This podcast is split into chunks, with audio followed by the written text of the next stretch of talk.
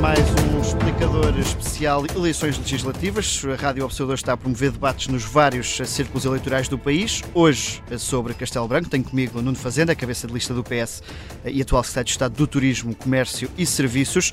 E também a Liliana Reis, a cabeça de lista da Aliança Democrática, coligação PSD-CDS-PPM. Atualmente professora universitária, especialista em Relações Internacionais. Bem-vindos ambos e obrigado pela disponibilidade.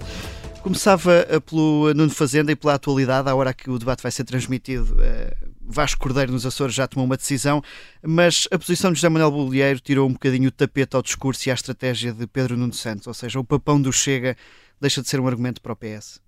Bom, muito bom dia. Quero, antes de mais, agradecer o amável convite à Rádio Observador para estar aqui. É um enorme gosto estar sempre a fazer parte do debate e de darmos um contributo cívico para aquilo que é o esclarecimento dos nossos concidadãos para o processo eleitoral que vamos ter para eleições do dia 10 de março. Bom, relativamente aos Açores, nós, eh, é muito claro, eh, respeitamos muito a autonomia regional, aquilo que são as instituições regionais e, e por isso, eh, aquilo que é a decisão regional, hoje mesmo, como bem dizia o Presidente do PS Açores, vai vai apresentar a sua oposição e por isso não quero estar a pronunciar-me sobre esse tema em particular, apenas recordar que há três anos o PS venceu as eleições e o PSD aliou-se ao Chega para poder formar governo. Isso é factual e por isso não quero agora estar a Nem há aqui mais. nenhuma mudança de um, ehm, discurso, ou seja, a responsabilidade não passa a estar do lado do PS. Não quero comentar porque de facto isso respeito muito a autonomia regional, apenas quero assinalar este facto que foi há três anos o PS uh, eh, venceu e o PSD aliou-se ao Chega para formar o governo e depois não funcionou e neste momento tivemos depois eleições e agora ganhou a AD. Portanto, isto é factual. Uh, Liliana Reis, sendo alguém que vem de fora do, da dinâmica dos partidos, está confortável qualquer que seja a escolha de Luís Montenegro depois das eleições?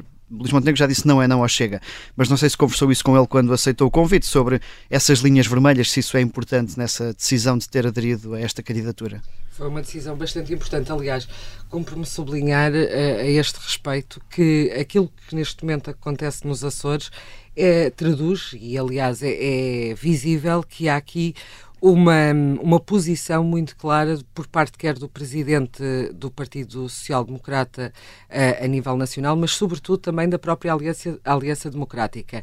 Uh, a propósito daquilo que, que o meu colega uh, Nuno Fazenda reportava relativamente à posição e à autonomia do Partido Socialista dos Açores, também, também deve ser assinalado o seguinte: é que, na verdade, Houve uh, militantes que, logo depois do conhecimento dos, dos, resultados eleitorais nos Açores, se pronunciaram. Recordo, por exemplo, de Francisco Assis e de uh, Miguel Prata Roque, que disseram que deveria ser viabilizado um, o governo da Aliança Democrática, mesmo com a minoria. E porquê? Porque, na verdade, aquilo que o Partido Socialista revela é que há uma coligação com o Chega, ainda que seja negativa, para deitar abaixo e não permitir a governação da Aliança Democrática. Recordo ainda uh, que nos Açores, aliás, no sétimo governo regional, um, em 1996, aliás, Carlos César tinha o mesmo número de deputados que o Partido Social Democrata e houve a viabilização por parte do Partido Social Democrata para essa governação. Aliás, e se recuarmos também ao primeiro governo de António Guterres. E, portanto, agora seria um sinal bom que o PS daria? Uh, eu acho que, uh, e, e, partilho, partilho com todos os ouvintes, que seria um sinal, pelo menos, que também existem linhas vermelhas para o Partido Socialista. E essas linhas vermelhas em relação ao Chega uh, não existem apenas na, na, possibilidade de formação de governo, como o presidente do Partido Social Democrata, Luís Montenegro, já disse, mas existem também do ponto de vista daquilo que é a possibilidade negativa de não permitirem uh, outros governos uh, de, de, governarem, naturalmente. São presos. Eu compreendo o que a Liliana diz, mas há três anos não houve linhas vermelhas para o PSD. Ligou-se com o Chega ou aliou-se ao Chega para formar governo.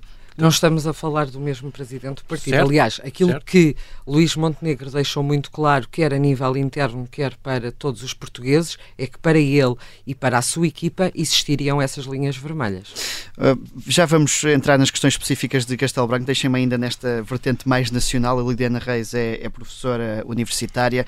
Uh, a AD aposta muito numa reforma fiscal para tentar aumentar os salários e segurar os jovens. Uh, isto parece suficiente? Baixar impostos é suficiente para segurar os jovens que formamos no nosso país? Não será naturalmente suficiente, mas será um bom indicador daquilo a que nos propomos. A economia nos últimos anos tem estado, sobretudo, alicerçada no Estado. E é muito importante que uh, a economia passe a estar alicerçada nas pessoas. Repare que sem esta redução fiscal, sem este choque fiscal que é apresentado, não é possível, uh, do ponto de vista económico, nós conseguirmos investimento, não é possível termos captação de investimento direto estrangeiro e, e a nível dos jovens, que falava em, em particular, e, e, na verdade eu lido com eles diariamente, os dados que nós temos hoje é que um em cada três jovens imigraram, ou seja, cerca de 30%, um em, em cada quatro está desempregado, cerca de 23%. Uh, dos empregados, curiosamente, três em cada quatro recebe menos de mil euros e a idade uh, para a saída de casa dos jovens em Portugal situa-se nos 29,7 uh, eh, anos de idade.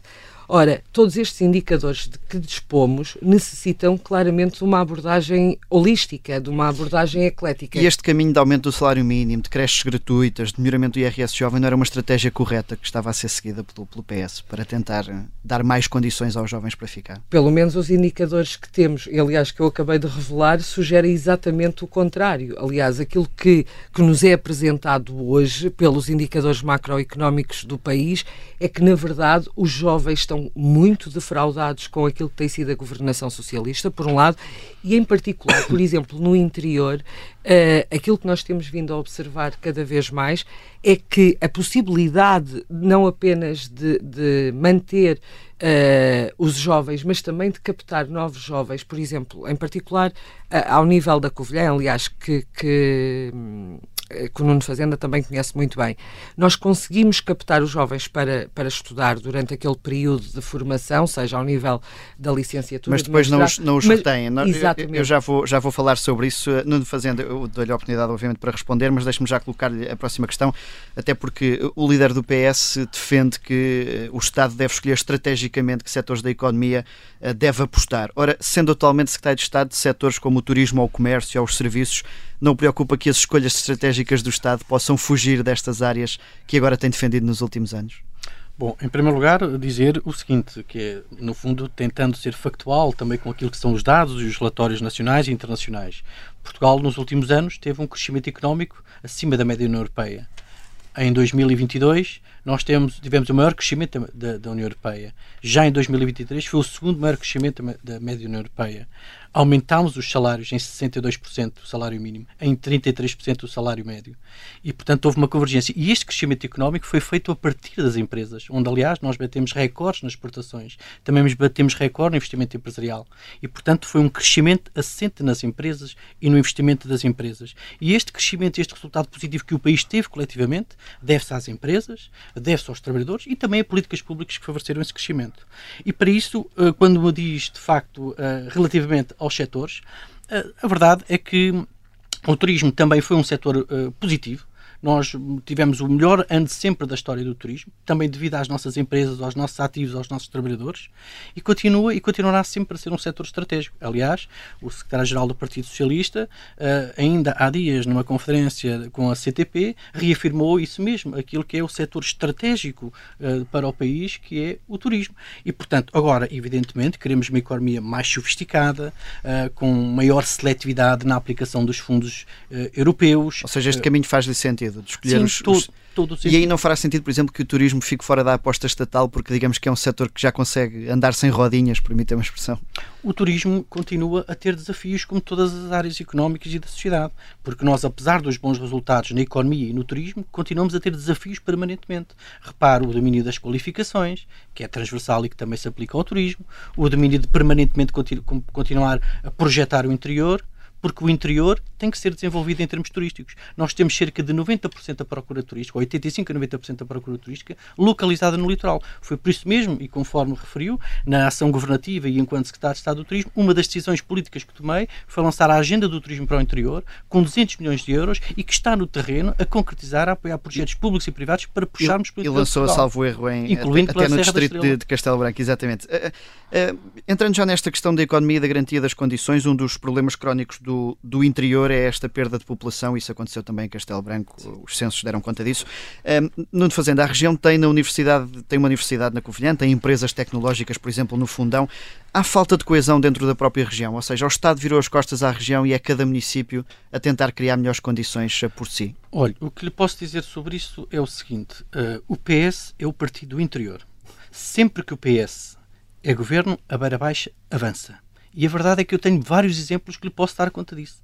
A A23, a decisão da Faculdade de Ciências da Saúde na UBI, a aposta nas energias renováveis, a aposta nas acessibilidades e a aposta também, se quiser, na universidade de facto, deixe-me dar-lhe aqui alguns exemplos. Nós, de facto, até atingimos recordes de alunos no ensino superior, quer no UBI, quer no Instituto Politécnico Castelo Branco. Temos capacidade de atrair eh, alunos para, para as instituições e aquilo que temos que fazer é garantir mais financiamento e melhores condições para essas instituições. E a verdade é que foi com o governo do Partido Socialista que se garantiu e reviu a própria forma da UBI e este ano já, de 2024, há um acréscimo de mais 6,6 milhões de euros para a Universidade da Beira Interior e também para o Politécnico Castelo Branco. Mas para além destes investimentos de maior apoio à universidade, também em projetos de investigação. Aliás, a Liliana Reis, que é docente na Universidade da Beira Interior, terá seguramente conhecimento daquilo que tem sido apoio, o apoio a vários projetos de investigação. Nós temos apoio a Mas a Liliana Reis, eu estava aqui a ouvir um, um, sorriso em fundo quando o Nuno Fazenda disse que cada vez que o PS está no governo a beira uh, baixa avança. Não sente isso? Uh, eu devo-lhe dizer que me surpreendeu várias, uh, várias questões que, que o Nuno Fazenda disse. Em primeiro lugar, a questão do turismo, uh, nomeadamente para a beira interior. Aquilo que tem acontecido, não apenas na beira interior, mas também a nível nacional, e acho que todos concordarão lá em casa, é que houve uma terciarização também do setor produtivo em Portugal. Aliás, e o setor primário e o setor secundário, nos últimos anos, conheceram efetivamente uma redução na aposta do investimento. E isso eh, tem-se refletido não apenas nas manifestações dos agricultores mais recentemente, mas também daquilo que tem sido a reclamação por parte de vários empresários ligados à indústria produtiva. Isto por um lado. E, e esta terciarização do setor, e nomeadamente a aposta também no setor do turismo, reflete-se também na beira interior.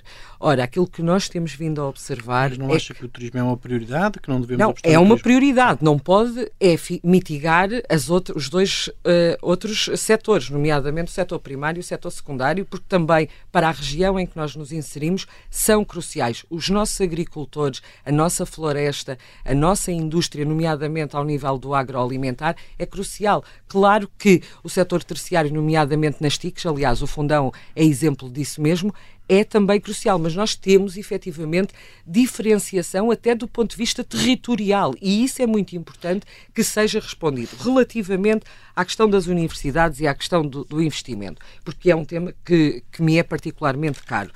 Ora, a, a, Universidade da Beira Interior tem um subfinanciamento crónico. Uh, aliás, a própria OCDE defendeu um novo cálculo para o financiamento das instituições uh, de ensino superior. Uh, e quando nós olhamos para, para a UBI em particular, nós vemos que o financiamento tem sido cerca de 1.750 euros por aluno. Uh, o que tem, efetivamente, uh, quando comparada com as suas congêneres a nível nacional, uh, revelado uma falta de um subfinanciamento crónico, aliás, até apontado pelo senhor reitor, professor Mário Raposo. Ora, mas o que, é além... o que é que se pode trazer para cima da mesa para uh, tentar fixar estas pessoas e estas empresas no interior? Porque, enfim, o Nuno Fazenda já aqui defendeu várias medidas, mas a questão continua a colocar-se. O que é que pode ser acrescentado uh, para tentar resolver este problema. Em relação à Universidade da Beira Interior, e deixe-me apenas terminar e já, já lhe respondo em particular à sua questão, um, ehm, o financiamento devia de ser de mais 6 milhões. Curiosamente, vejo agora anunciado, aliás, se reparar, agora estão a ser anunciadas não, várias não é um anúncio, já está mesmo no Orçamento de Estado, é mesmo uma concretização. Sim, mas a, a por Universidade exemplo... já tem mesmo mais orçamento, tem 40 milhões de euros para investigação, 6 milhões para projetos de investigação da UBI e mais já agora só um detalhe que eu há pouco não disse. Também as residências universitárias. Está aprovado, aliás, uma já foi inaugurada, residências universitárias, para acolher estudantes. Temos também o programa mais superior para apoiar só bolsas de estudantes para o interior Peço desculpa, uh, está bem. parentes. Uh, só para, mas era para complementar. Mas repare, está no Orçamento de Estado e este Orçamento de Estado está a servir também para fazer campanha eleitoral. Aliás, ontem foi aprovado o Programa de Revitalização do Parque Natural Serra da Estrela, quando já há muito tempo devia ter sido aprovado depois dos incêndios de 2022. É notícia, ou não acha? Acho uma ótima notícia. Ótimo. O que eu acho curioso é, é, todas estas notícias para o nosso interior, para a nossa beira baixa, só surgirem neste momento não, de quadro não, eleitoral. É Deixe-me terminar em relação à universidade. Só para concluir, ser, que eu assim quero ir a outra medida. Sim, devia de ser mais 6 milhões e aquilo que foi transferido foi apenas 1,4 mil milhões em relação à UBI. Por isso, esta questão uh, da universidade, não apenas de projetos de investigação, mas daquilo que é a necessidade de gestão corrente da universidade, tem que ser respondida. Depois, relativamente à fixação, repare que a, a, universidade não tem apenas a componente de docência e a componente de investigação, tem também uma terceira dimensão que é a transferência de conhecimento.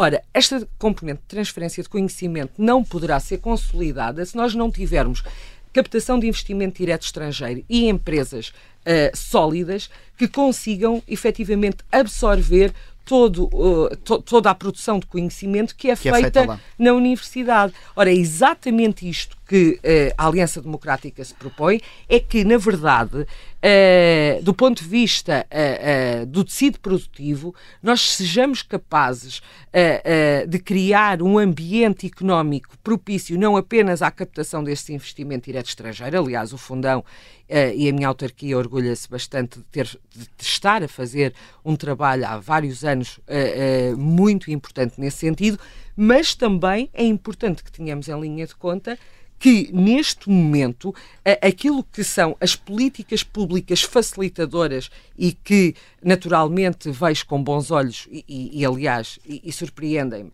por parte do Partido Socialista, têm que ser acompanhadas também de iniciativa privada e de, da necessidade de, dessa de iniciativa. Essa ação do, do, exatamente, do dessa iniciativa Deixe-me aqui outro tópico. Só, só, referir o seguinte: uh, para além do turismo, tem havido uma aposta forte naquilo que é o setor primário, no desenvolvimento rural, no setor florestal e também na indústria. Aliás, tem havido uma, uma operação de no terreno de concretização, não são coisas de última hora, de valorização das nossas zonas industriais e parques empresariais no Distrito de Castelo Branco. E, e, por isso deixar esta, esta, esta nota muito importante de que temos uma visão transversal e também há uma transferência de conhecimento do, do sistema das universidades para, ou da universidade e do Politécnico para as empresas. Basta ter presente aquilo que são as agendas mobilizadoras do PRR, que estão em concretização que envolve várias empresas da própria região. E por isso só queria dizer o seguinte: nós não teorizamos nem estamos na fase dos diagnósticos. Nós estamos já na fase da ação e de concretização.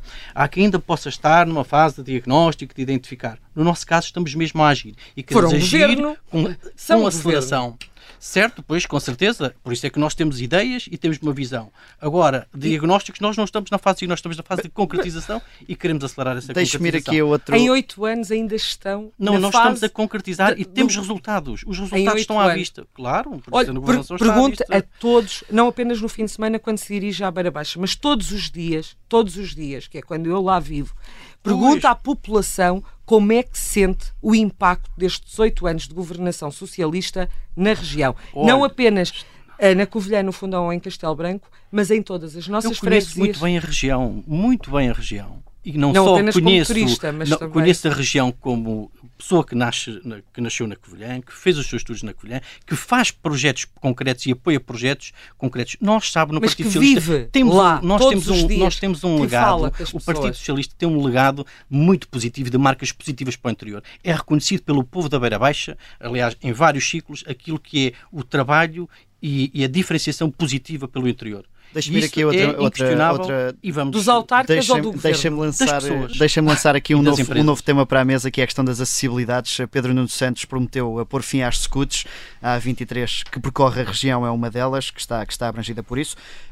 Porquê só agora, Nuno Fazenda, quando tivemos vários anos de dificuldades, enfim, até no que toca a acessibilidades, com o combustível elevado, com o custo de vida a aumentar, porque é que só agora é que o PS pode avançar com o fim das, das portagens nas, nas scooters? Muito bem, olha, agradeço a pergunta, porque permite também esclarecer uh, e também aqui evidenciar que foi com o governo do Partido Socialista, foi com o governo de António Guterres que se concretizou a A23 e que também foi com ele que se colocou o sistema das scooters. Depois, como é sabido e é público, houve de facto eh, uma imposição do PSD para a colocação das portagens. Tenho aqui, aliás, várias documentação e citações na imprensa em que diz, a dada altura, por exemplo, o PSD exige pagamento em todas as escutas e o Governo fez contraproposta. Passos Coelho defende portagens em todas as escutas. E foram colocadas.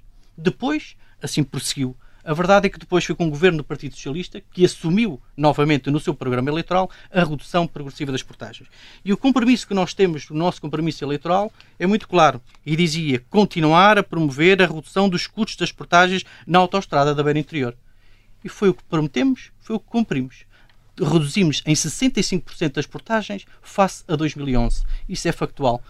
Prometemos reduzir e reduzimos. E agora comprometemos a eliminar as portagens, porque há um novo impulso, há uma nova energia e há um novo contexto, uma nova liderança que olha para. Só agora é que, que as contas o permitem, não permitiram nos últimos Há um anos. novo contexto, porque de facto nos últimos oito anos, e isso é importante ter presente, que nós tivemos, eh, por um lado, a virar a página da austeridade e repor salários, repor pensões e, e, dar melhores condições às pessoas. Tivemos uma pandemia durante dois anos e por isso tivemos que gradualmente ir introduzindo as medidas à medida que a própria, uh, que a própria as condições o permitiam. E a verdade é esta.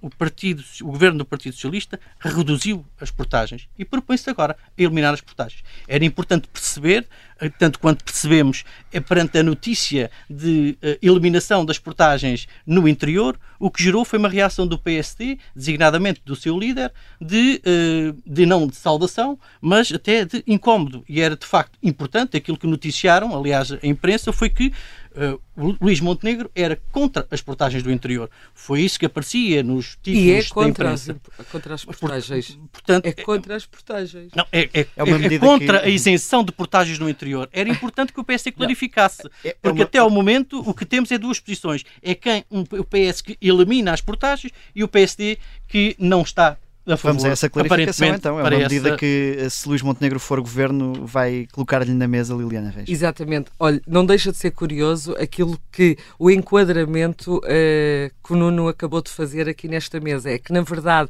ainda há pouco falava nas contas certas e naquilo que era uh, o crescimento económico e, e, e, na verdade, aquilo que tem vindo a ser uh, transmitido uh, a todos nós e depois, face a esse excedente orçamental, afinal as portagens e a eliminação das portagens e a reposição das escudos nunca se verificou. Relativamente àquilo que o Nuno também acabou de dizer, relativamente ao governo de Pedro Passos Coelho, cumpre-me sublinhar o seguinte: quem reverteu as SCUTs foi uma resolução do Conselho de Ministros do Governo de Sócrates, a resolução número 65 de 2010, de 22 de setembro. Aquilo que acabou de assinalar em que teria que haver efetivamente Uh, uma justiça uh, do ponto de vista territorial, e já aqui falámos, é que, na verdade, o que o Partido Socialista pretendia era uma isenção das SCUTs na A28, A41 e A42, porque sabe que aí teria Não. mais eleitorado é. e, e era, era. E por isso Uh, só essas três é que seriam acomodadas por essa isenção das escudos. Ora, a A23, a A25, sobretudo estas duas, que são aquelas que nos dizem particularmente mas o PSP respeito... foi governo e não nada fez. Uh, Manteve. Oh, mas porquê? Recorda-se como é que nada nós fez. tomámos conta do governo nada depois? Recorda-se, estávamos nada fez. sob um pacto de estabilidade. Nada fez. Pronto. Empobreceu o país. Empobreceu. E depois virámos a página a e nós baixámos, os, aumentámos os salários, oh, olha, então, crescemos a economia. Falar, Desculpa, é difícil. Helena, há de reparar que eu quase nunca o interrompo. Há de reparar. Aguardo, aponto e depois então é que, é que lhe respondo. Muito bem. E relativamente às portagens, aquilo que, uh, até porque, como, como já tive a oportunidade aqui de referir, não somos governo, aquilo que o presidente do Partido Social Democrata referiu é que era favorável a uma eliminação uh, gradual e progressiva das SCUTs. Essa posição, e porque no meu, no meu partido não há um comitê central que dá indicações e depois nós não temos liberdade, aquilo que eu sempre defendi perante uh, quer o presidente do meu partido, quer perante uh, o próprio, a própria coligação da Aliança Democrática, que é necessária a abolição total e imediata das portagens. Porque, na verdade, as portagens. Portanto, é, para, é para manter essa. essa é, é ideia. para manter, e vou-lhe explicar porquê. Porque, na verdade, os custos de contexto no interior já são muito mais gravosos do que em qualquer território, e o Nuno concordará comigo. Aquilo que. Só, Liliana, só perguntar uh, qual é a posição do PSD em relação às portagens, porque isso importa ao povo português importa no interior. A, é a, a posição do Partido Social Democrata é a eliminação gradual Uh, neste momento nós não temos conhecimento como é que vamos encontrar no próximo ano, assim que assumamos o governo, as contas. Mas posso lhe dizer as que o próprio presidente, públicas, o próprio presidente, o próprio não, não, sabemos agora com a campanha que está a ser feita e com a repare já foram 400 milhões para os agricultores. Agora, mas acha mal apoiar os agricultores? Não acho. Para... O que eu acho surpreendente é que só o façam depois não, de estarem não, na rua. Fica, Ou seja, eu peço desculpa, mas estamos a ficar sem tempo. Ficamos com a posição da eliminação não. gradual das, das a, a minha posição, a eliminação total e imediata a partir de, de, eh, de 10 de março de 2024. É por isso que eu me irei debater e estou certa que o Partido Social Democrata acompanhará exatamente esta posição por uma, por uma questão. É que, na verdade, aquilo que nós pretendemos não são manifestos pelo interior com enunciações programáticas e powerpoints daquilo que deve ser feito, mas efetivamente com algo muito concreto. E aquilo que é muito concreto é efetivamente a redução dos custos de contexto, não apenas ao nível da mobilidade. E, e como já disse, são um ponto destes, Liliana Reis. Vou ter que Exatamente. passar a palavra ao Nuno Fazenda, até porque temos que começar aqui a equilibrar alguns tempos já nesta reta final. Uh, o, o, o, governo do PS prometeu um grande pacote de descentralização, mas os autarcas queixam-se que têm poucos poderes em setores como a educação ou a saúde. Ou seja, no fundo, a capacidade de gestão continua a estar em, em Lisboa e os autarcas vão gerindo edifícios, que é a queixa que se tem ouvido. Bom, uh, sobre esse tema, o que nós temos para demonstrar é que, de facto, que temos o maior pacote de centralização alcançado na nossa história da nossa democracia. Isto é também factual. Aliás, houve um acordo entre o Governo e a Ação Nacional de Municípios Portugueses sobre essa matéria. Uh, também ao nível dos transportes, e posso lhe dar o exemplo, uh, no âmbito da, do incentivo mais transporte público, ainda, ainda está também já uh, aprovado em Conselho de Ministros, previsto no Orçamento de Estado, um reforço da cima da Beira e Serra da Estrela, um reforço da cima da Beira Baixa, para terem mais meios, para termos mais carreiras, menos custos para os, para os, para os utentes, melhor transporte flexível e à medida. Portanto, tudo isso é também acompanhar e apoiar aquilo que são os municípios que estão no território. Mas eu queria aqui também deixar Mas uma nota... Lisboa não continua a ter o controle do, do mais importante, da gestão, do, do por exemplo, no, nas escolas, da gestão dos, dos professores, do projeto projeto educativo. Uh, repare, o que eu lhe posso dizer é que uh, é falar para aquilo que já aconteceu. A, a, reforma de maior descentralização na história da nossa democracia foi com o governo do Partido Socialista, quer para as autarquias, quer para as CCDRs.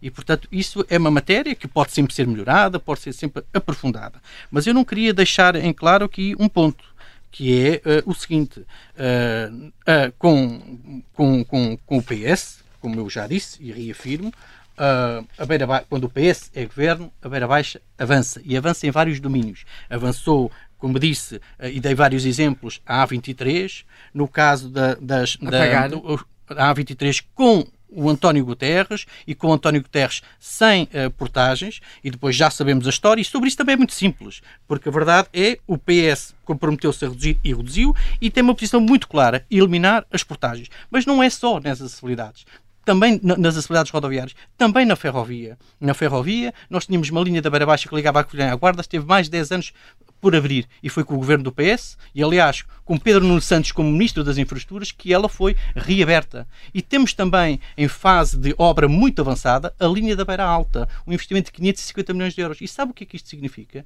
É que no próximo ano letivo, os jovens do Porto e do Norte poderão apanhar um único comboio do Porto para estudar na Universidade da Beira Interior ou no Politécnico de Castelo Branco, porque há a ligação da Beira Baixa com a Beira Alta, de... mas também na saúde o investimento tem sido feito no centro hospitalar universitário da Cova da Beira. Reconhecemos que há coisas a melhorar na saúde em geral, mas temos um hospital de excelência na nossa, na nossa, na nossa região, que é o centro hospitalar da Universidade da, da, da, da, Universitária da Cova da Beira, acreditado, aliás, por uma instituição internacional. Olha, recentemente foi, aliás, uh, aberta e em funcionamento o Centro uh, de Intervenção de Cardiologia. Deixe-me só recentrar numa questão que é, que é voltando, voltando, mas eu falo para aquilo que o povo conhece, voltando, que é o Centro Hospitalar Universitário também alterou completamente as próprias competências. Houve este investimento, eu quero sinalizar este investimento, claro. portanto, o Centro de Intervenção de Cardiologia, que, não é, que é da Covilhã, mas que serve a Beira Interior. Hoje, quem vive na região não precisa de ir fazer um cateterismo no, e um tratamento vive, a Viseu, a Coimbra. No vive sim. De, Olha, no... basta ver e ir lá e falar com os utentes, eu, que aliás... Eu eles... peço desculpa, a saúde daria um tópico novo, eu tenho daria, mas é só para dizer que teve, o Hospital Amato Lusitano também teve um investimento, hoje as pessoas têm mais um investimento para poder ter mais sim ou não. No caso de. Castelo Branco, a regionalização seria uma vantagem ou o caminho é ir aprofundando a descentralização? Por ora, o caminho é ir aprofundando a descentralização, foi isso que tem sido feito, e depois avançar-se aquilo que é também o programa do governo que vai ser apresentado por parte do PS e vamos aguardar pelo programa do PS, que é aí que se definem as grandes linhas. E eu que, não tomo, será conhecido eu não no- tomo a ousadia de estar a dizer aquilo que são, eh, ou até a as grandes dissonância opções. O Exatamente. programa do PS Há aqui uma coisa muito conhecido no- clara. Nós temos as linhas muito claras. Há um, há um legado para o interior que o PS se orgulha, um trabalho consequente com a ação e com a melhoria da vida das pessoas nas diferentes áreas, no ensino, na saúde, na Não educação.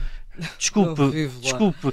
Sabe, é que se fosse assim, não seria sempre o PS reconhecido pelo povo nos diferentes resultados eleitorais, pelas empresas e pelas instituições. E é isso que, por vezes, custa a acreditar, é que o povo reconhece a obra que o PS, ao longo da sua história, fez sempre pelo interior. Veremos E nas di- próximas exatamente. eleições. Isso dia é 10 muito importante. ser, dia 10 é sempre um bom Exatamente. tiratema. Exatamente. Não é no Liliana- passado, é no Liliana futuro. Reis, para, para Este é o terminar, problema, é estar sempre com os Não, olhos não, não. Nós temos para- os olhos no postos no futuro. Para E não é em terminar- diagnósticos, é em ação. para Diga. terminar, e, e eu vou-lhe pedir uma resposta mais concisa, ainda também Nem sobre esta teóricas. questão da, da regionalização, que é Luís não Montenegro.